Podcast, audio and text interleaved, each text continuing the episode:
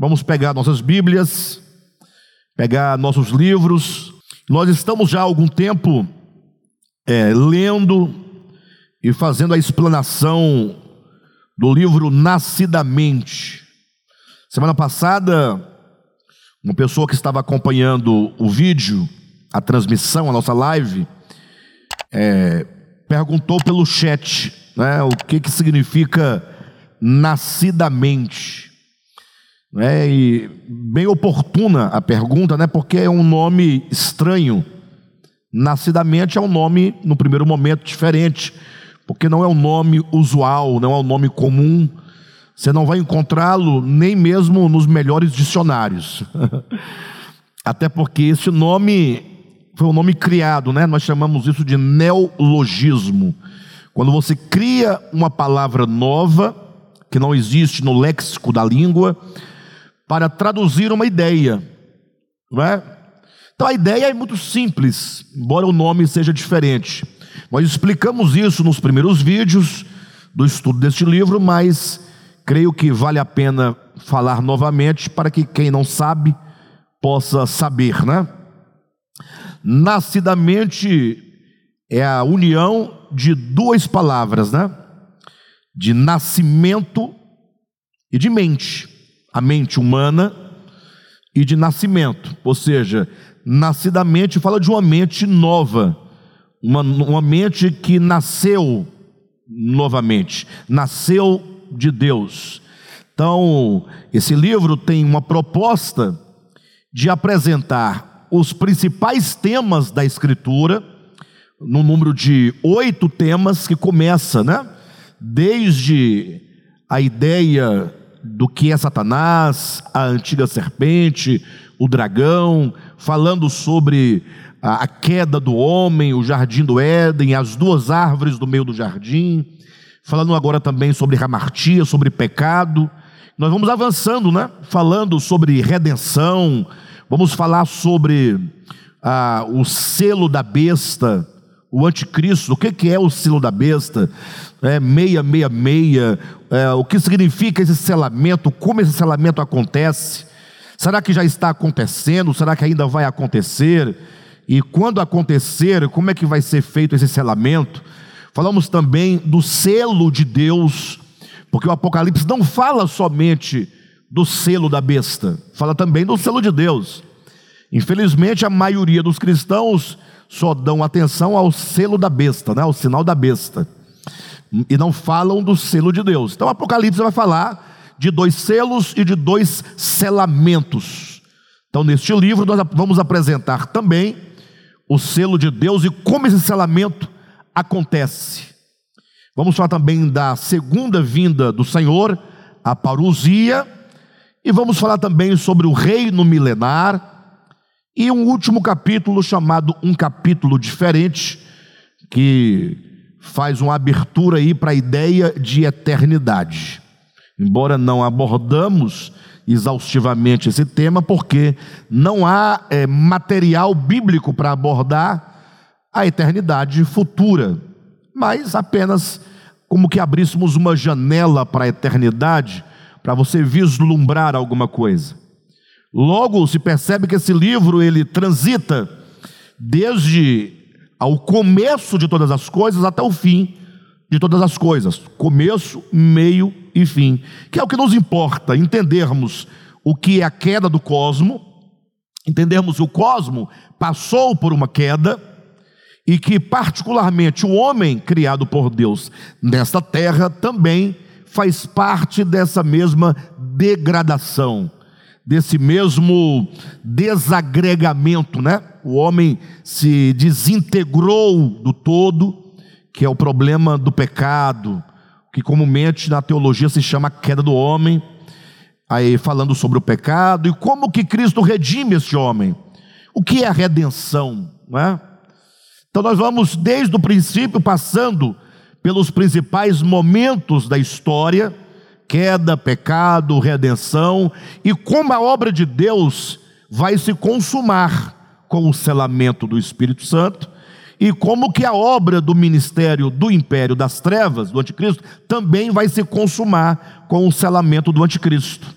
Então, os dois selamentos nada mais são do que a consumação dessa obra, dessa batalha, dessa saga entre o bem e o mal, entre a luz e as trevas, é, de que todos os homens em todos os tempos participam.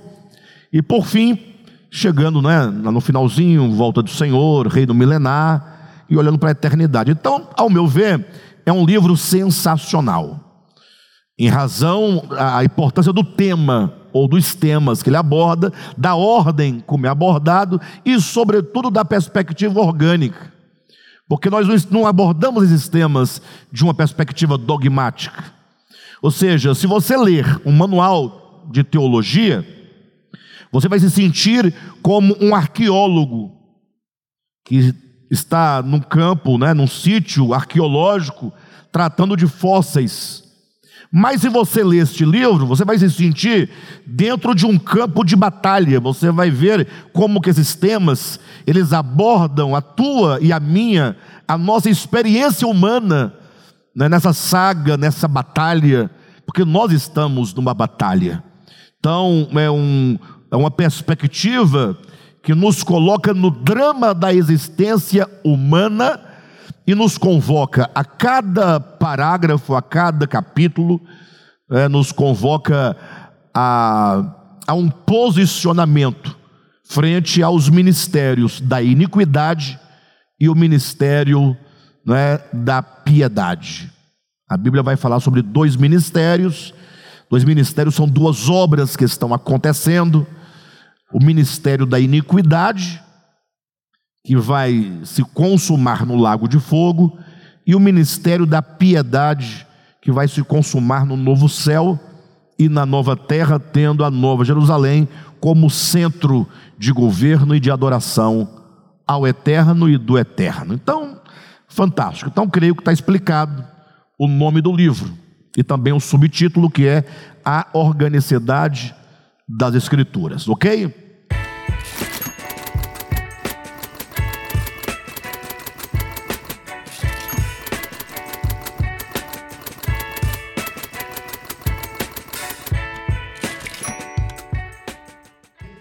Então, vamos abrir o livro na página de número 78.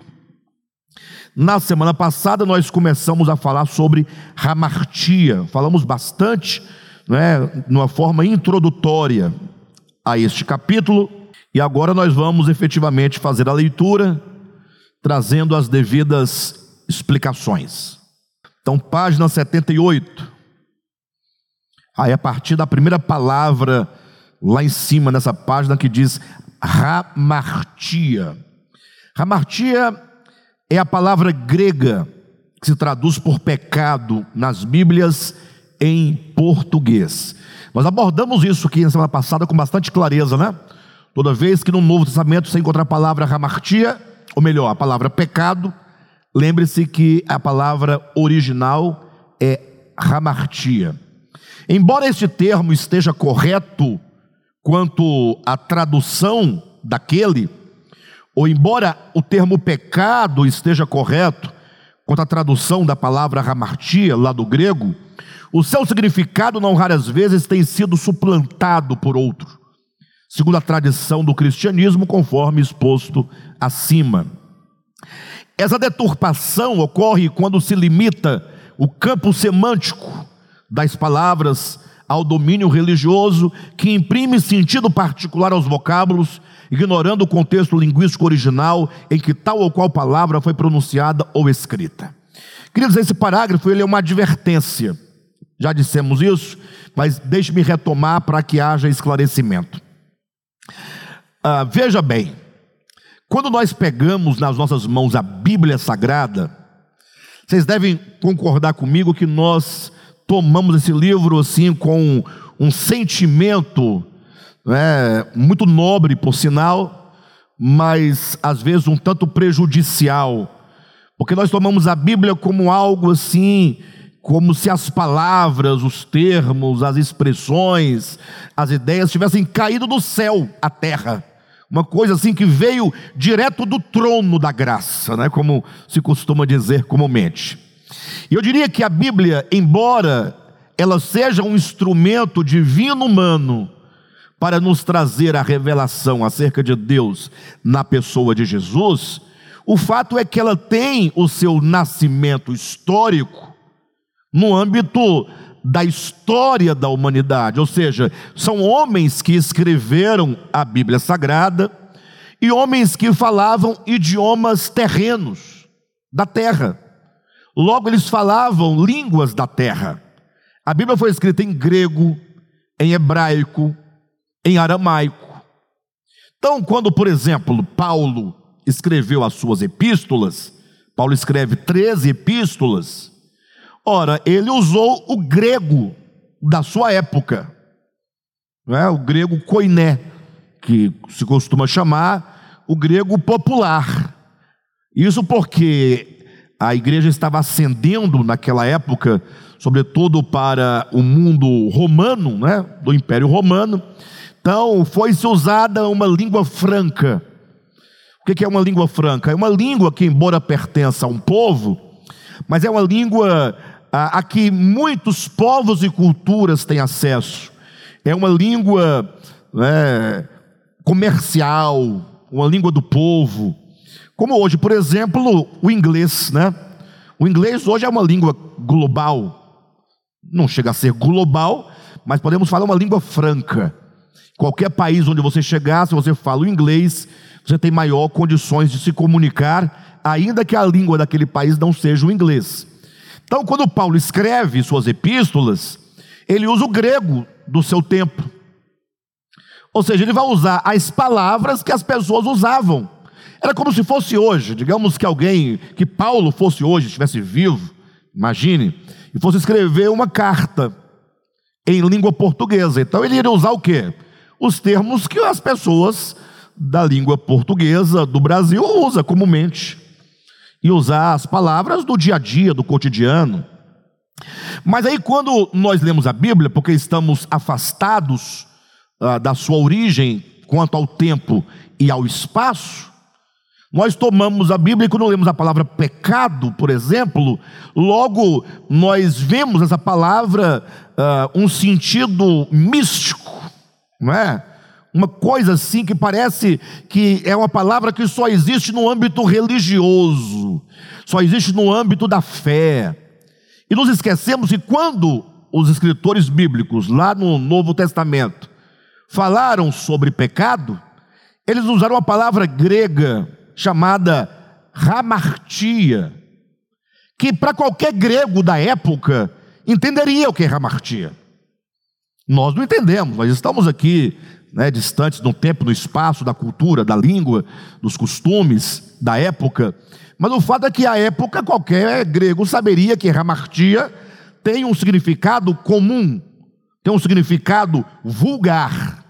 Cuidado para não confundir a palavra vulgar como sendo um termo é, ah, pejorativo, né? Não é. Vulgar quer dizer vulgo, aquilo que é popular, aquilo que é do povo. Então, qualquer grego da época saberia o que é a palavra hamartia. Inclusive, mesmo antes dos textos bíblicos, né, em outras culturas, em outros costumes, na Grécia Antiga, sabia-se o que era hamartia. Para surpresa de quem estuda letras, né, vai se deparar com o estudo de hamartia na literatura. É? Inclusive, é, um dos fundamentos da teoria literária de Shakespeare, né, que é um escritor uh, inglês, é a ideia de ramartia. Ele usa a palavra ramartia dezenas de vezes para poder mostrar que o problema do, do herói, ou que seja o problema do personagem que sofre, no caso, a desgraça, porque os seus textos de Shakespeare são todos textos dramáticos e textos que falam do destino, não é? Então, a tragédia, tanto a tragédia grega quanto a tragédia shakespeariana, então Shakespeare vai dizer que a tragédia, o herói sofre aquela tragédia, não porque ele errou o alvo, ou não entendendo ramartia como meramente errar o alvo, como se o alvo fosse um destino geográfico e ele vai para o lugar errado mas dizia que o problema do herói trágico é exatamente a ramartia enquanto uma condição interna. É como se Shakespeare pegasse todos os deuses lá dos gregos antigos, deixe-me colocar para vocês entenderem, que os gregos, né, lá da Grécia clássica, da Grécia antiga, dividiam os deuses em os deuses do Olimpo e os deuses do Tártaro, para representar o mal e o bem, essas duas dimensões. Então a tragédia grega acontecia como sendo a ação de deuses manipulando os caminhos dos homens na terra. Ou seja, era uma ação dos deuses ou do Olimpo ou do Tártaro, mas manipulando externamente os caminhos humanos. Shakespeare olha e fala: não, não, não. Vamos pegar tanto o Olimpo quanto o Tártaro, vamos colocar dentro do homem. E agora então, a tragédia acontece não enquanto caminhos geográficos ou decisões que se toma acerca de alguma coisa, mas ele diz: o herói trágico, ele sofre a tragédia porque a ramartia é ele. É um coração que, por ser desviado da verdade, desviado do belo, do bem, do justo, ele acabará num destino trágico, porque ele, o próprio herói, consiste no próprio erro. Ele é o erro.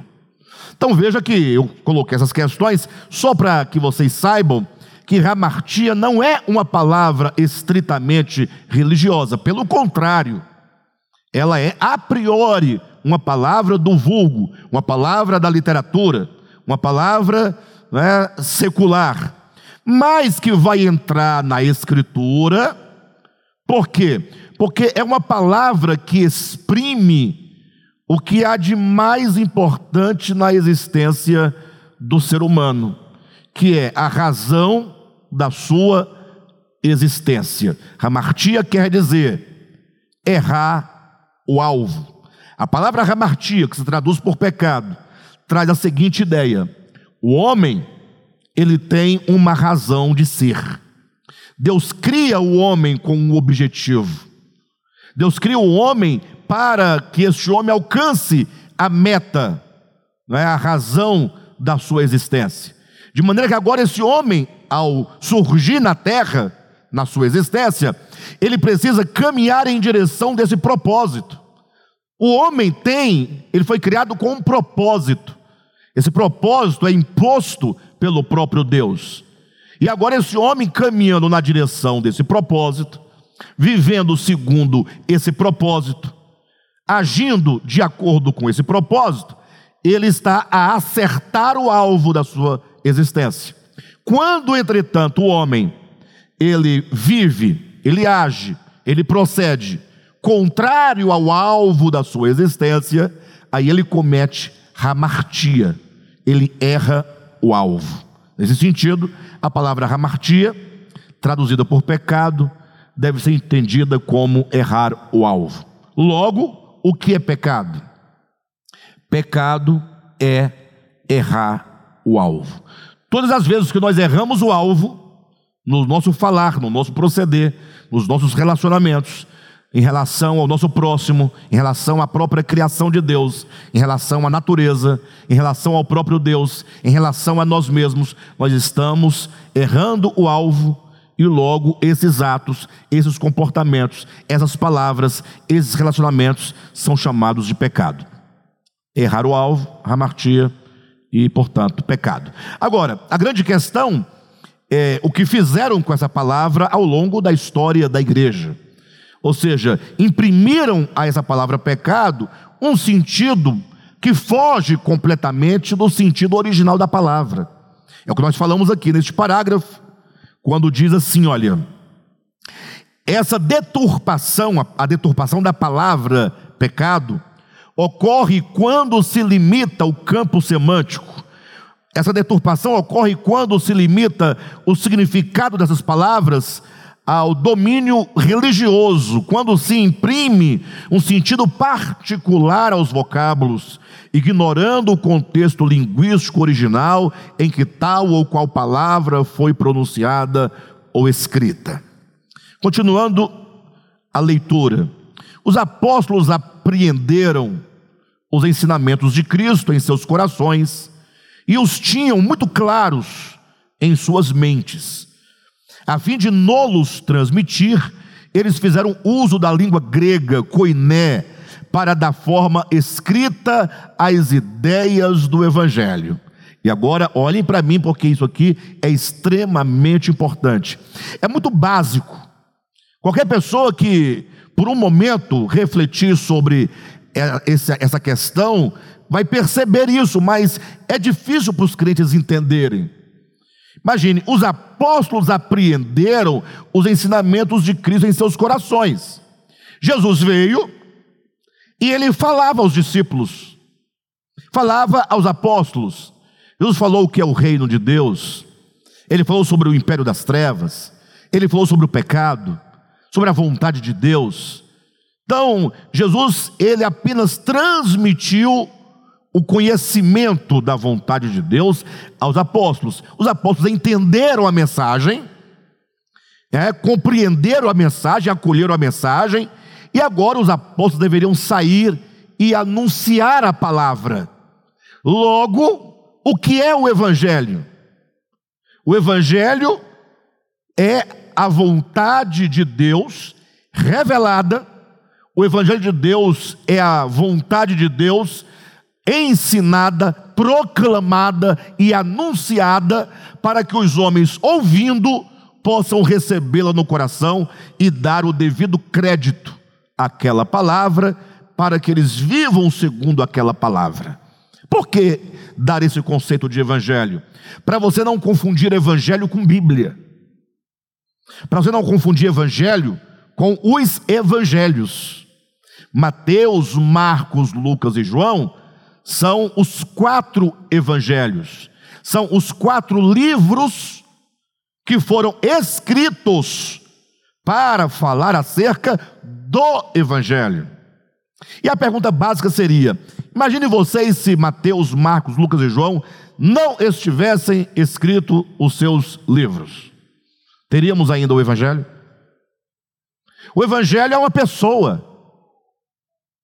O evangelho não é um livro. O livro é um instrumento material, humano, linguístico, histórico, para que as ideias do Cristo possam o quê? Ser passada de geração em geração, para que não se perdesse no eixo histórico a mensagem.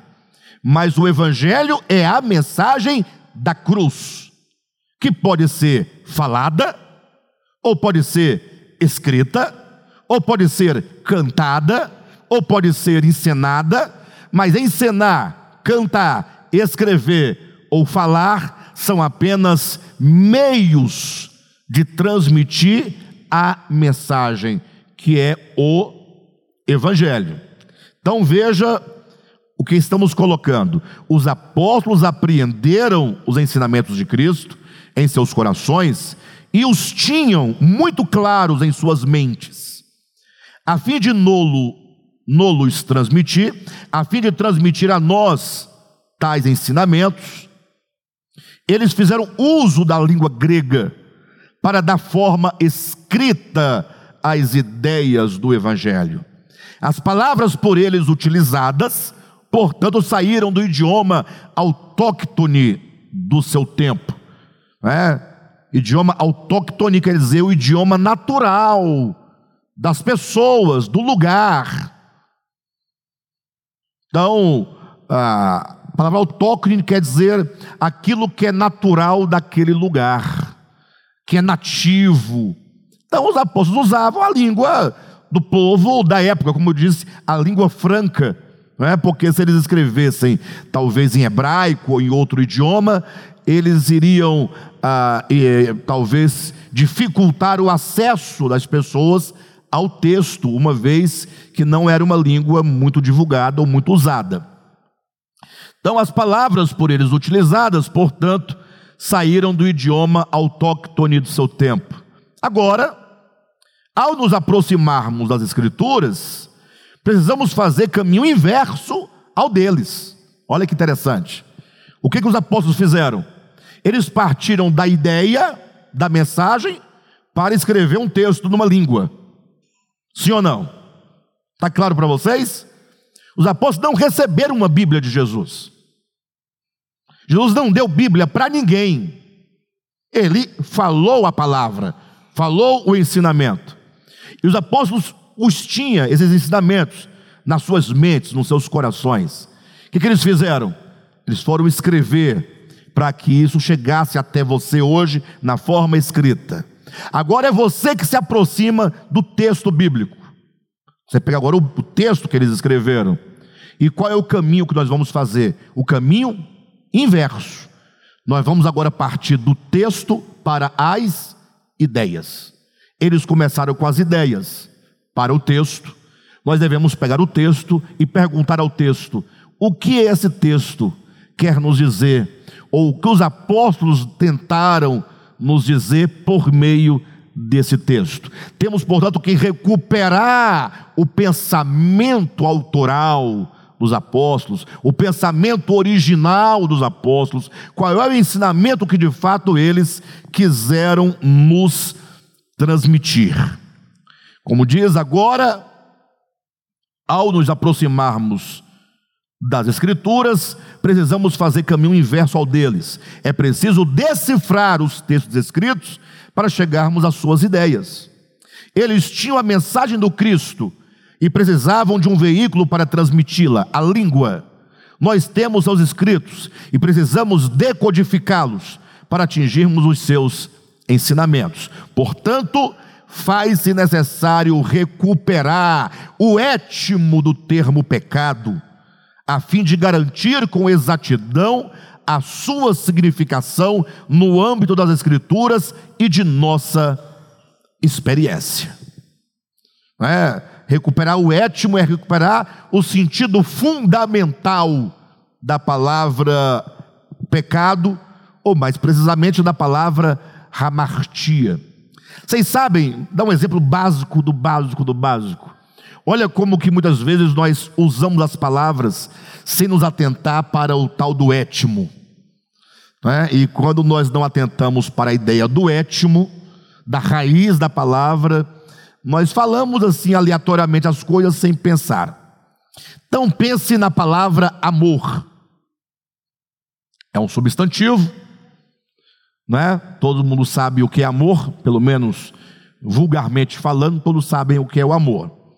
Então, amor é escrito com a palavra A, M, O e R.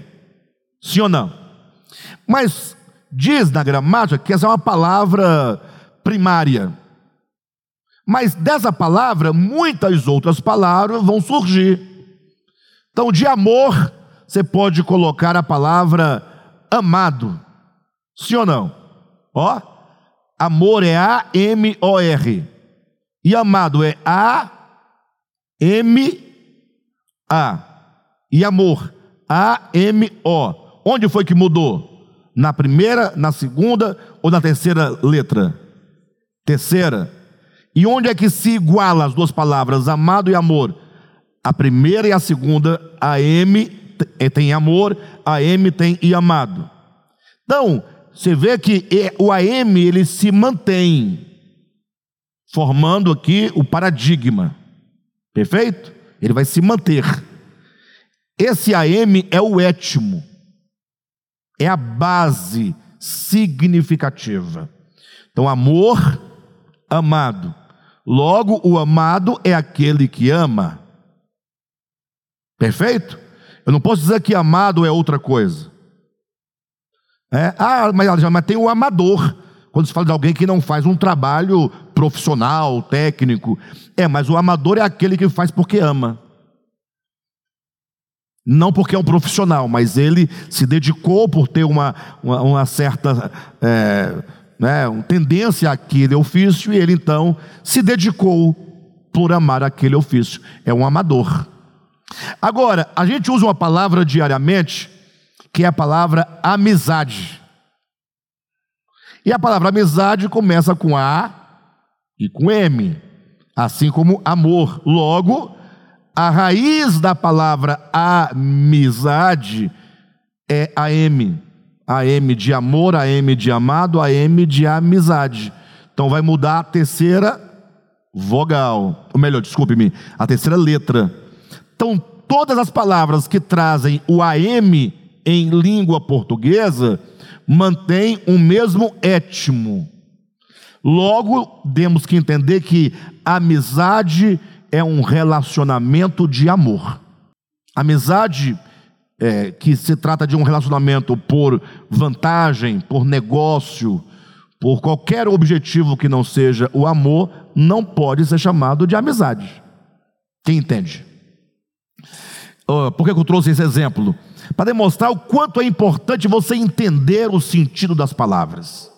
Que quando você não entende, você passa a usá-la de maneira aleatória e de modo que você não consegue expressar de fato aquilo que você quer, ou você acaba usando palavras erradas para se referir àquilo que você de fato quer falar, e você acaba, portanto, falando aquilo que você não queria falar e vai gerar problema na sua comunicação. Então, tudo isso é para dizer somente que devemos atentar para a palavra hamartia quanto ao seu significado.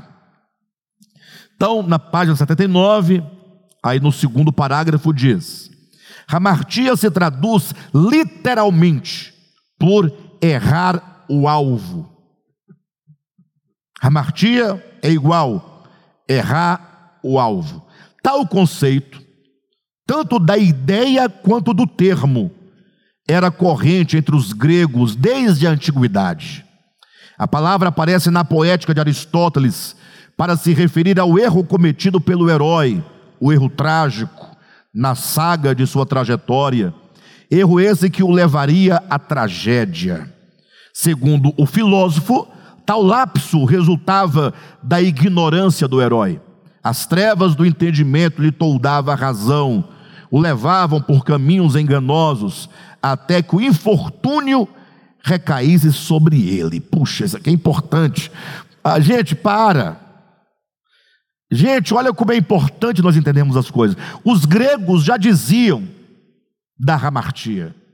Ele dizia, eles diziam que a ramartia ah, era o resultado da ignorância do herói e que, por, pelo, pelo fato de o um herói trágico agir na sua ignorância, no seu não saber, por não conhecer os caminhos, nem conhecer o futuro, nem conhecer o destino, ele acabava chegando à tragédia. Logo, quando o herói errava o alvo, ele sofria o golpe, ele sofria a tragédia. E uma boa tragédia para quem quiser verificar essa questão seria a tragédia grega, não é chamada de o Édipo Rei. Sensacional, fantástico.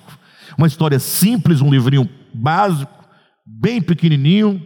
Você consegue lê-lo num dia, se você quiser. É, talvez numa semana também, vai depender de, do seu esforço e do seu desejo. Mas o fato é que Édipo Rei é uma história fantástica. Imagine vocês que é, o, o núcleo da história acontece com um profeta, né? um profeta chamado Tirésias, e esse profeta é, era um profeta cego, ou seja, um homem cego das, da visão natural, mas era um profeta. E num dado momento, quando o pai de, de Édipo, antes do Édipo nascer, né? Laio, Laio era o pai de Édipo, era o rei. Ele chegou no lugar e esse profeta falou: Olha, você vai ter um filho, e esse filho vai matar você, e vai se casar com a mãe dele, a Jocasta. Puxa, que profecia mais esquisita é essa, não? Estranho. E daí aquilo ficou na cabeça de Laio. Falou, puxa, não é possível. Vai que. Mas aí nasce um menino. Quando nasce o menino, vem a profecia à sua cabeça, ele vai matar, me matar e casar com a mãe dele, é uma grande tragédia, né? Então ele decide resolver o problema. Eu vou mandar matar a criança e tudo bem. Eu quero ver essa profecia se cumprir. Ele chama um pastor de ovelhas e fala: Olha, leva essa criança e joga ele no barranco. no despenhadeiro abaixo, pronto. E lá vai o pastor levando a criança e pensando, puxa, mas que coisa, né? E então ele resolve não lançar a criança, ele acaba dando a criança para uma pessoa que ia passando, um, um forasteiro que estava indo para uma cidade, salvo engano, a cidade de Corinto, e aí agora o Édipo, agora uma criança, é levada. Nesse caminho ele sofre um acidente, cai, machuca os pés, e ele fica com os pés tortos. Isso é para sinalizar que todo o andar de Édipo era um andar torto, de errar o alvo constantemente. E Édipo, então, agora é filho de um outro rei, de uma outra cidade, ele cresce, fica adulto, está tudo bem, está tudo certo. O destino não tem como se cumprir, a profecia não tem como acontecer. Quando Édipo, então, entra numa taberna e lá, quem está lá? O profeta. O profeta olha e fala assim: Olha, eu vejo que você vai matar o seu pai e se casar com sua mãe. Só que Édipo não sabia que os seus pais eram adotivos. Ele não sabia que os seus pais eram do reino de Tebas. Ele não sabia. Porque ele foi pequenininho, cresceu como filho do rei de Corinto. Ele pensa, puxa, eu vou matar meu pai e casar com minha mãe? Ele teve uma ideia, eu vou fugir do destino. Eu vou sair de Corinto e vou para uma cidade distante. E agora ele começa a ir em direção a Tebas. é legal, né, pessoal? É, tem que ler, tem que ler. É muito bom ler, é muito bom ler. E tem tudo a ver com tudo, com você entender o conceito de ramartia, depois você lê a escritura, compara com a sua vida, quantas vezes nós estamos indo numa direção achando que estamos indo para o bem e estamos indo para o mal. Então Édipo está errando o alvo desde o nascimento. Édipo está indo no caminho contrário desde sempre. Conclusão, quando ele vai chegando perto de Tebas, tem a tal da esfinge. Eu não vou contar toda a história, que é uma história longa, e eu sei que havia uma grande praga que estava acontecendo na cidade. Enfim, eu sei que o Édipo ele resolve o enigma, né, lá da esfinge, e então agora porque ele, é, assim, desculpe-me, né, no caminho para Tebas, ele encontra com uma caravana que vem vindo, e etc. E aí ele vai lutar contra esse pessoal. Quem estava na caravana? Seu pai, que ele não sabia que era o pai, ele luta, mata o seu pai, resolve o enigma da esfinge, chega em Tebas, como recompensa, se casa com a mulher do rei, que estava viúva do pai. Olha a história, se casa com a própria mãe. E aí começa agora a história. Aqui começa a história. Eu não vou contar porque senão vocês não vão ler mais. Porque agora vai surgir o que? Um profeta, novamente o profeta. E agora vai começar a grande questão, porque agora Édipo se torna o rei de Tebas, porque ele se casou com Jocasta, a rainha viúva, ninguém sabe da história, ninguém sabe de nada, só o pastor, aquele que levou para lá, mas também, de todo modo, agora começa todo o problema, porque agora Édipo ele quer dar uma grande recompensa para quem descobrir o porquê que Tebas agora estava sofrendo da parte dos deuses uma grande investida, estava tendo uma praga muito grande, morrendo muita gente, porque algum mal tinha acontecido em Tebas que deveria ser resolvido, e se não fosse resolvido, a praga não cessaria. Ou seja, havia uma ramartia ali. E a ramartia era ele próprio. Só que ele não sabia. E aí começa agora o conflito entre Édipo e o profeta. E o profeta não quer dizer para ele a história. E aí o Édipo fica furioso e fala para o pro profeta, né? Você é um velho cego. Como você pode ser profeta se você não enxerga? Aí você imagina só a resposta do profeta para ele. Né? Quem não enxerga é você, que tendo olhos não consegue ver quem é você. Não sabe quem é você, não sabe o que é Tebas, não sabe quem é Jocasta, não sabe quem é Laio. E no final isso vai descambar. No final, Édipo tem os olhos vazados e é obrigado a sair de, de Ítaca, não, de, de Tebas, Ítaca é, é, é de Homero.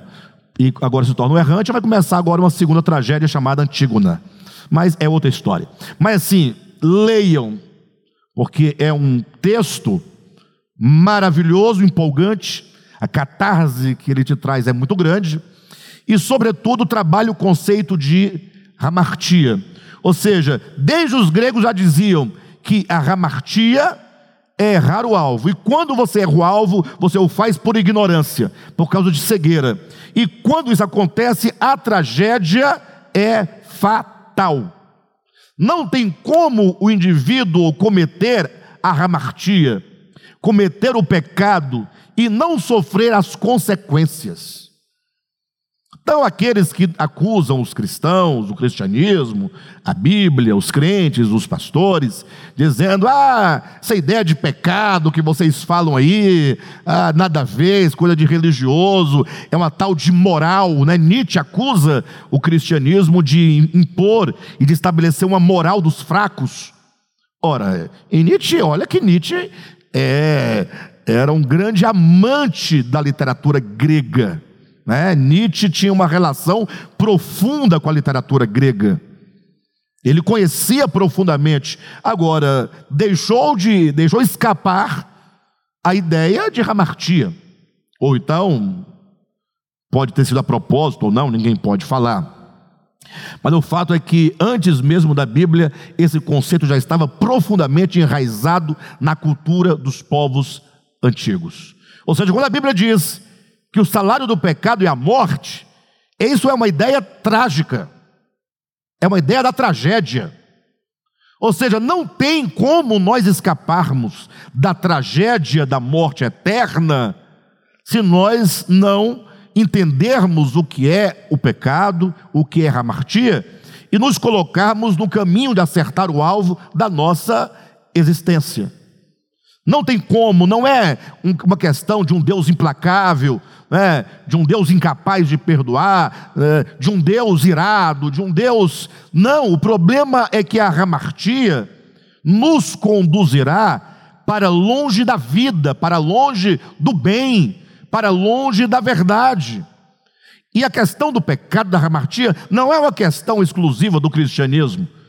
Todos os povos, nas suas línguas, com seus termos, com suas expressões, de uma maneira ou de outra, falaram dessa mesma tragédia, com palavras diferentes, com sentidos diferentes, mas tratando do mesmo problema, ou seja, a humanidade em todos os tempos e em todos os lugares traz consigo uma enfermidade, uma enfermidade da alma, uma enfermidade do espírito, uma enfermidade do coração, né?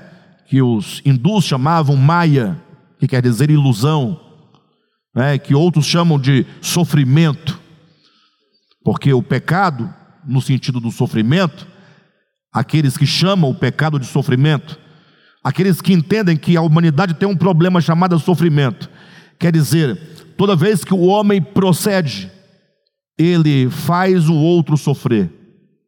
E os meus atos que faz, fazem os outros sofrer, também me faz sofrer. E que também eu faço sofrer a própria natureza. Ou seja, o cosmos está num profundo sofrimento. Quem causa esse sofrimento? São os homens cegos e ignorantes que não conseguem perceber a razão da sua existência. Então, seja maia, ilusão, seja sofrimento, ou seja hamartia, ou seja pecado, tudo é uma coisa só. Tudo fala de uma mesma situação. Agora, o grande segredo, ou seja, a grande, é, o que nós precisamos neste momento, é discernir a aplicação do termo hamartia. Então, continuando na página 79, nós temos Shakespeare, por sua vez, concebeu a ideia de hamartia como um defeito trágico. Defeito trágico. Ou seja, o dramaturgo inglês entendia que o herói erra, porque a hamartia é parte do seu caráter, da constituição de suas faculdades. O erro, nesse caso, é o próprio homem, de sorte que a tragédia seria o resultado inevitável, reflexo de seu coração oblíquo e seu coração desviado, seu coração que vai na direção contrária. Por isso que tem na gramática né, os pronomes pessoais do caso reto e os pronomes pessoais do caso oblíquo, caso reto, eu, né? vai diretamente à pessoa, ao sujeito. Ao passo que quando é indireto, quando o texto faz uma referência a mim de modo indireto, vai ser usado um pronome oblíquo, né? Então eu falo assim: olha, eu quero água. Então, caso reto, diretamente a mim. Agora, se eu falar, dá-me água, eu falo, dá a mim a água, esse mim é indiretamente, porque não sou eu que darei a água.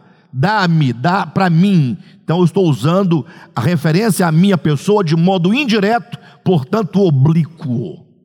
Eita, acabou, ninguém mais vai errar, hein? Caso reto fala diretamente a mim, e o caso oblíquo fala sobre mim indiretamente. Portanto, nunca usa o, a forma indireta, o caso oblíquo, como sujeito. Mim não faz nada. Mim só pode receber. Agora, eu falo, eu bebo, eu canto, eu prego, eu ensino. Mas quando eu estou recebendo algo, então o caso aí é oblíquo. Então, quando diz aqui coração oblíquo, é um coração desviado, não é reto. Perfeito? Continuando na página 79, nós temos a reunião desses dois olhares semânticos. Quais dois olhares? Olha, o olhar de Aristóteles, dos gregos, e o olhar de Shakespeare, o, o inglês. A reunião desses dois olhares semânticos constitui nos evangelhos a ideia que Cristo traduz por pecados. Alexandre, por que você não, não, não usa sua Bíblia, né? Fala logo de Jesus, tal. É para você entender que quando Jesus vai falar sobre pecado, ele fala sobre hamartia. Ele está usando um conceito que o povo da época conhecia. E por nós não conhecermos, nós não vamos entender o que é pecado se nós não recuperarmos o sentido vulgar que a palavra foi usada por Jesus, pelos apóstolos, pelos gregos. Então, a necessidade de recuperar esse contexto histórico é para nos fazer entender o que a Bíblia quer dizer por pecado, ok? Então, a reunião desses dois olhares semânticos, no caso de Aristóteles e Shakespeare, constitui nos evangelhos a ideia que Cristo traduz por pecados. Dois pontos. Ações provenientes de um coração tenebroso e oblíquo que geram a morte como está escrito: são os olhos a lâmpada do corpo. Se os teus olhos forem bons, todo o teu corpo será luminoso. Se, porém, os teus olhos forem maus, todo o teu corpo estará em trevas. Portanto, caso a luz que em ti há sejam trevas, que grandes trevas serão. Então Jesus está partindo aqui dessa, desse simbolismo, né? Usando a figura do olho dos olhos, os olhos como a lâmpada do corpo. Ou seja, como eu vejo ou como eu deixo de ver. E o mais interessante é que poucos percebem que Jesus está dizendo assim: olha, se os teus olhos forem bons, todo o teu corpo será o que? Luminoso. Se, porém, os teus olhos forem maus, todo o teu corpo estará em trevas. Portanto, caso a luz que há em ti forem trevas, que grandes trevas serão. Parece um paradoxo. Se a luz que há em ti forem trevas, então eu tenho uma luz, e essa luz pode ser treva? Pense isso. Porque ele pode dizer: caso você não tenha luz, você está em trevas, lógico. Fala, não, mas se a luz que há em ti então há uma luz em você. Se essa luz for trevas, que grandes trevas serão. Então, ele fala de uma luz que há em nós e da possibilidade de que essa luz seja trevas. Gente, que coisa fantástica. Isso é grande, entender isso é muito grande. Então vamos agora no encalço de entender essa luz, né? Que luz é essa que há em nós que pode eventualmente ser trevas? Então, continuando, diz: os olhos, símbolo do discernimento, conhecimento do bem e do mal. Luz, portanto, uma vez que se tornam independentes da suprema razão, o Logos eterno, tornam-se maus. A verdadeira luz já não os pode iluminar, de maneira que todas as ações provenientes de tal coração tenebroso são semelhantemente trevas. Então aqui nós começamos a compreender algo interessante. Né? João capítulo 1. João vai dizer: Jesus é a verdadeira luz. O Logos é a verdadeira luz que vinda ao mundo ilumina a todo homem. Então, se diz que Jesus é a verdadeira luz, não bastaria dizer que Cristo é a luz que vinda ao mundo ilumina todo homem? Não bastaria ou não? Cristo é a luz que vindo ao mundo ilumina todo homem. Mas ele diz, ele é a verdadeira luz. Então, quando diz a verdadeira luz, significa que existem outras luzes que, embora seja luz, não é a verdadeira, mas é luz. E portanto, se você entender que o Logos de João capítulo 1 se traduz por razão, por palavra, por entendimento, e o próprio capítulo 1 de João vai dizer que o Logos é a luz, e não somente a luz, mas é a verdadeira luz. Então, luz e Logos se traduz por sabedoria, conhecimento universal. Ou seja, o Logos é o verdadeiro conhecimento, é aquele que tem a clareza de todas as realidades espirituais, sem nenhum tipo de distorção. Agora, e o homem que foi criado por Deus inteligente? O homem não tem inteligência? O homem não tem razão? Sim ou não? São os olhos do corpo. Então, o homem tem a sua capacidade de, de inteligência, de compreensão, e portanto a Bíblia fala que os nossos olhos são a luz do nosso corpo, é que nos conduz. Então nós somos conduzidos pelo quê? Pelo entendimento. E você então conduz a sua vida em que direção? Em qual direção conduz a sua vida? Ora, você tem a sua razão, e você vai escolhendo os melhores caminhos, portanto, para você seguir. Uns acham que é por aqui, outros acham que é daquele outro modo, e cada um, de acordo com a sua luz, vai decidindo a sua vida.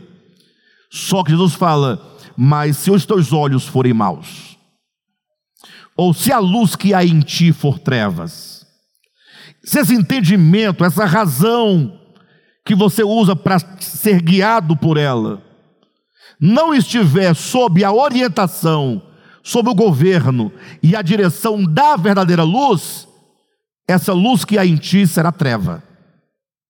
Logo você não terá como acertar o caminho. Você não tem como acertar o alvo. É impossível. Gente, eu dizia aqui no domingo, não sei quantos de vocês entenderam, como eu falei muito rapidamente, sem gastar muito tempo, às vezes passa despercebido, né? O texto de Mateus capítulo 4, versículo 4. Não só de pão vive o homem, mas de toda palavra que procede da boca de Deus. Isso é um princípio fundamental. Sabe por que, que nós nos alimentamos de pão? Todos os dias. Nós aqui, por menos que temos comido hoje, comemos alguma coisa. E nós nos esforçamos por nos alimentar bem. A gente sabe que o alimento físico o pão diário, ele é que nos dá sustância, saúde para viver. Então, nós comemos para viver. Eu sei que nós saboreamos, gostamos de comer, o sabor, é, o aroma, tudo, paladar, é muito bom, mas em última instância, nós comemos para viver. Sim ou não? Tanto é que quando a pessoa vai para o hospital e não tem como comer picanha, costela, macarrão, ele tem que tomar lá um soro, tem que tomar um, um alimento líquido que vai pela veia, ele não sente sabor nenhum, ele tem que se alimentar para continuar o quê? Vivendo. Agora, Jesus diz: olha, o homem, ele não vive só de pão, ele também precisa de um outro pão para viver. E esse outro pão é o pão espiritual, é o pão vivo que desceu do céu.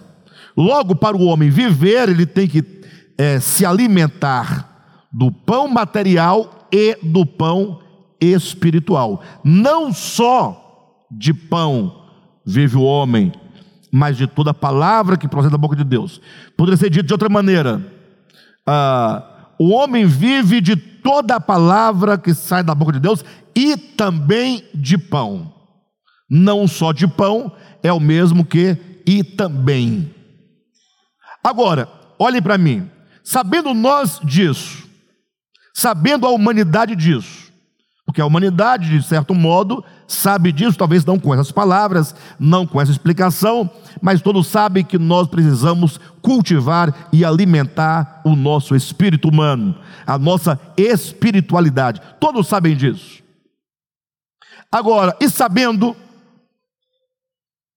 que temos necessidade para viver do pão espiritual, quantos de nós, sabendo, negamos ao nosso espírito pão espiritual?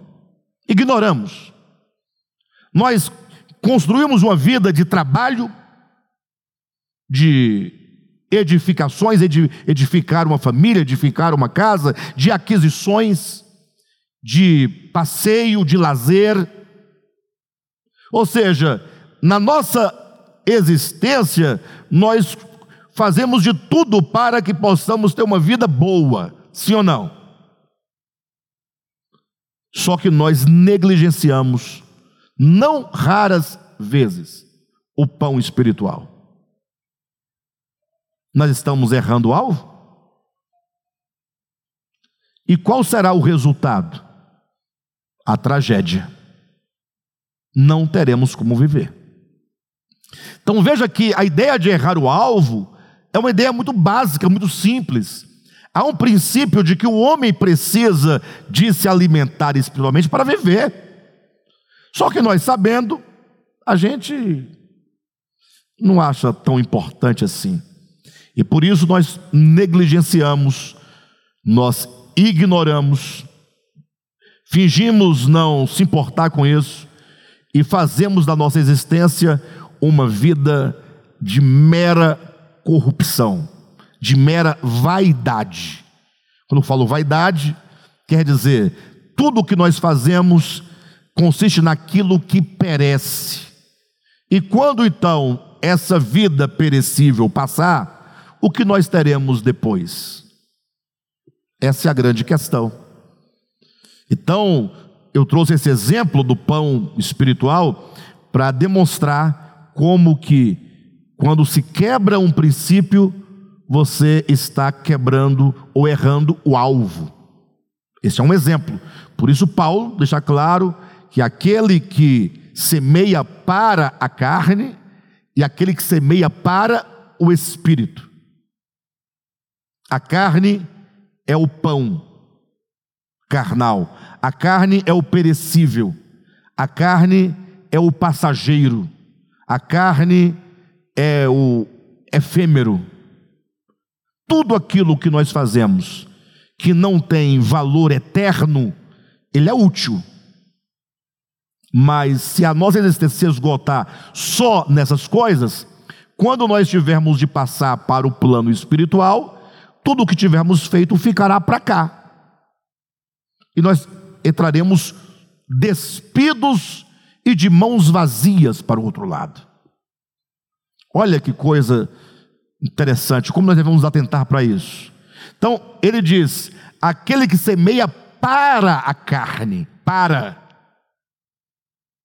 Então, tudo que você faz que visa a carne, que visa a temporalidade, carne não enquanto pecado, mas aquilo que é corruptível, da carne colherá corrupção. Ou seja, você semeia para a carne, qual é o resultado? Corrupção. O que é corrupção? Corrupção. Lembra do texto de 1 Coríntios, para que ninguém entenda mal? Este corpo corruptível será transfigurado num corpo incorruptível. Corpo corruptível é porque esse corpo perece, ele acaba, ele se destrói e ele se desfaz. Então, aquele que semeia para a carne é aquele que está única e exclusivamente preocupado com as coisas da terra. Trabalhar é da terra, e é legítimo, e é bom. Mas saiba que o seu trabalho só vai até o dia da sua morte. E o que você terá daí para frente? É a pergunta. Quanto você vai levar do seu trabalho físico para a eternidade? Nada. Você comprou casas, vão ficar aí para serem disputadas pelos herdeiros. Você comprou roupas boas, ficarão aí para serem doadas ou para serem vendidas para um brechó.